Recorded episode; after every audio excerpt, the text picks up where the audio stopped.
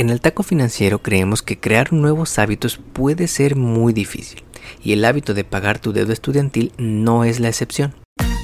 En el Taco Financiero Podcast hablamos sobre el poder de la educación financiera, economía y finanzas. Analizamos lo que está pasando en la economía y cómo afecta a tu bolsillo para que puedas tomar las mejores decisiones que beneficien a tu economía familiar.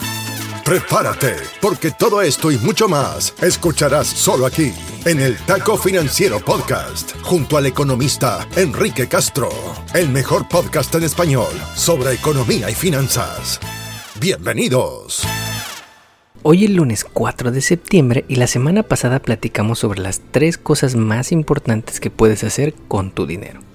Y hoy queremos platicar sobre uno de estos pasos importantes, el pago de deuda. Y en particular vamos a platicar sobre la deuda estudiantil porque si eres de los más de 40 millones de graduados de la universidad con deuda estudiantil en Estados Unidos, te tienes que preparar porque pronto iniciarás los pagos de esa deuda estudiantil. Y en este episodio te vamos a platicar lo que debes saber para estar preparado. Pero antes de comenzar, la semana pasada nos enteramos de cómo va la economía de Estados Unidos en cuanto al número de empleos que existen en el país. Resulta que durante agosto se crearon 187 mil nuevos empleos por arriba de lo que se esperaba de 170 mil. Sin embargo, la tasa de desempleo subió un poquito a 3.8% de la fuerza laboral todavía cerca de mínimos históricos y confirmando que la economía de Estados Unidos está lejos de una recesión económica.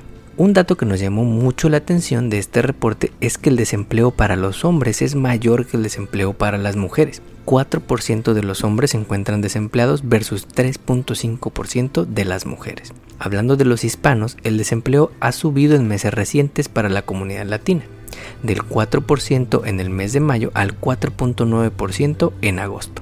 Si bien esta cifra está creciendo, está muy por debajo del 18.5% que se vio en los peores momentos de la pandemia en abril del 2020. Pero habrá que seguir monitoreando esta información porque la creación de empleos lentamente está siendo menor. Ahora sí, vamos con el episodio de la semana. El Taco Financiero Podcast está en Internet. En Instagram, Facebook, Twitter y TikTok. Encuéntranos como arroba taco financiero o visita nuestra web tacofinanciero.com. Encuentra más data sobre contenidos, entrevistas y mucho más. Mantente en línea y siempre actualizado. tacofinanciero.com. Una idea del economista Enrique Castro. Como seguramente sabes, crear o cambiar hábitos es una de las cosas más difíciles que existen en la vida. Quizá como nosotros quieres tener el hábito de comer un poco más sano, pero está cabrón cuando tienes el Chick-fil-A a 5 minutos de la casa o de la oficina. Tal vez quieres ir a correr todos los días a las 5 de la mañana, pero las sábanas están más ricas a esa hora. Otra cosa difícil también es cambiar algunos hábitos que quizá ya tenemos. Si tienes el hábito de tomarte una cerveza todos los días, tal vez es difícil empezar a tomar agua. Si quieres dejar el cigarro pero no te aguantas las ganas y te echas uno cuando sales el viernes por la noche, ya después de unas cubas. Y a la hora de hablar de manejar nuestro dinero, crear o cambiar hábitos también puede ser difícil.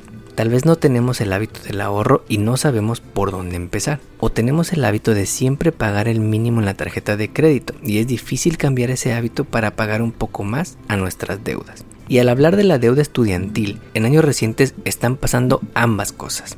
Piénsalo. Si estudiaste en la universidad con un préstamo estudiantil en Estados Unidos y te graduaste antes de la pandemia, quizá ya estabas acostumbrado a pagar mes a mes los préstamos estudiantiles que tienes. Mes a mes sabías que iban a sacar de tu cuenta esos 100, 200 o 300 dólares cada mes para pagar tu student loan. Pero al llegar la pandemia, el gobierno puso en pausa los pagos de esos préstamos para millones y millones de personas. Fue algo muy bueno, porque ayudó financieramente a muchas familias que quizá perdieron su trabajo, que quizá perdieron una fuente de ingresos, que quizá necesitaban usar ese dinero para otras cosas más prioritarias como atender su salud. Y entonces el hábito que tenías de pagar una deuda cada mes lo perdiste. Llegó tu cheque de estímulo, llegaron algunos incentivos, tal vez te cambiaste de trabajo y dejaste de poner en tu presupuesto mensual un pago de deuda estudiantil. Tal vez ese dinero hoy lo ahorras porque eres muy planeador o quizá lo gastas con los amigos cuando sales de peda. Quizá ese dinero ahora mismo lo usas para comprar lo mismo que antes, porque con la inflación que estamos viviendo en los últimos años, has tenido que ocuparlo para los gastos necesarios. Pero el punto es que ya no piensas activamente en ese pago de tu préstamo estudiantil, porque ya no es un hábito. Y ahora, a partir del primero de octubre, vas a tener que regresar a ese hábito de pagar un préstamo estudiantil que sigues teniendo. Por eso quisimos hacer este episodio para platicar contigo sobre tres cosas importantes que puedes hacer para prepararte ante el regreso de los pagos de tu deuda estudiantil.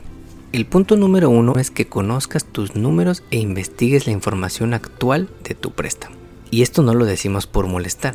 Una encuesta reciente de NerdWallet encontró que 88% de las personas con deuda estudiantil no hicieron pagos durante el periodo de la pandemia y quizá ya perdieron este hábito de pagar la deuda estudiantil. NerdWallet también encuentra que el 46% de los que tienen deuda estudiantil no saben cuánto deben al día de hoy y 57% no conocen ni siquiera quién es el que les prestó ese dinero. Por eso es importante que busques esta información, porque hay que saber de qué punto empiezas a pagar a partir de este mes de octubre. Hay muchas formas de hacerlo, pero la más fácil es que entres al portal del Federal Student Aid, que es un sitio web donde vas a poder ver toda esta información. Tu saldo, ahí puedes hacer tus pagos, encontrar cuál es la tasa de interés que estás pagando en este préstamo y más detalles. Vamos a dejarte el link para que puedas entrar en las notas de este episodio. El punto número 2 que debes tomar en cuenta para estar preparado para pagar tu student loan es hacer tu presupuesto nuevo tomando en cuenta un pago mensual adicional. Y este es bien importante porque ahora activamente tienes que apartar ese dinerito, aunque sean esos 100 o 200 dólares para pagar ese préstamo. Ojo, a partir de este mes, del mes de septiembre, ya vas a empezar a acumular el interés nuevamente y en octubre tienes que empezar a pagar. Así que tienes casi un mes de que escuches este episodio para empezar a juntar ese dinero o ver de dónde va a salir. Y aquí es bien importante revisar tus números, porque quizá todavía tienes una buena capacidad de pago y puedes regresar al monto de pago mensual que tenías, pero quizá no. Quizá no tienes tanta capacidad de pago como antes y puedes hacer un pago mensual más bajo. Y esto no es poca cosa, pues está de acuerdo con la encuesta que te contamos de NerdWallet, que dice que dos de cada cinco personas con deuda estudiantil dijeron que van a tener que cambiar significativamente su presupuesto para poder regresar a hacer los pagos a partir de octubre. Una forma importante en la que puedes hacer algunos pagos adelantados es, por ejemplo, si en tu trabajo recibes algún bono anual o algún aguinaldo que te pueda servir para hacer un pago más grande de una vez. Este fue nuestro caso cuando estudiamos en México la carrera. Tuvimos deuda estudiantil y cuando recibimos un buen aguinaldo, una buena parte de ese dinero lo dedicamos al pago de nuestra deuda estudiantil y esto nos ayudó a reducir el monto de intereses y a terminar de pagar la deuda más rápido. Así que punto número 2, revisa nuevamente tu presupuesto, pero ahora agrégale que vas a tener que regresar a pagar mes a mes esa deuda estudiantil. Nunca está de más revisar nuevamente si hay algún gasto que puedas recortar o ingresos nuevos que puedas tener que te ayuden a cubrir este pago nuevo. Finalmente, el último punto importante que debes tomar en cuenta para prepararte a pagar tu deuda es que decidas y elijas un plan de pagos. Nosotros no somos expertos en deuda estudiantil en Estados Unidos, pero sí podemos decirte que normalmente te dan un plazo de 10 años para pagar tu préstamo. Sin embargo, existen otro tipo de planes de pago que reducen tu monto mensual dependiendo de tus ingresos. Estos se conocen como Income Driven Repayment Plans. Y esto es importante porque en junio pasado, luego de que la Suprema Corte de Estados Unidos rechazara el intento de Biden de cancelar la deuda estudiantil, el Departamento de Educación anunció un nuevo plan de pagos basado en ingresos llamado SAVE, Saving on a Valuable Education. Por ponerte un ejemplo, encontramos en un artículo de CNBC que si tienes ingresos por debajo de 32.800 al año, puede que tu pago mensual baje hasta 0 dólares al mes. Por otra parte, personas con préstamo estudiantil que tengan un saldo menor a los 12.000 dólares podrían tener algo de dinero perdonado de esta deuda después de que lo paguen regularmente por 10 años, en vez del plazo regular de 20 a 25 años que tienes que esperarte para que se te perdone el saldo restante. De nuevo, en las notas de este episodio vamos a dejarte el link del Departamento de Educación para que puedas aplicar y ver si te conviene. Recuerda que estos son planes de pago dependiendo de tus ingresos y si tienes buenos ingresos no necesariamente te pueden ayudar. En el taco financiero creemos que crear nuevos hábitos puede ser muy difícil y el hábito de pagar tu deuda estudiantil no es la excepción. Luego de años de no pagar tu mensualidad, puede ser difícil volver a construir ese hábito de pagar mes a mes tu deuda estudiantil. Por eso es importante que conozcas tus números y tu información más reciente, que hagas tu presupuesto nuevo tomando en cuenta que a partir de octubre vas a pagar esa mensualidad y por último que elijas un plan de pagos que se ajuste a tu situación financiera actual. Lo importante en estos casos es investigar y preguntar.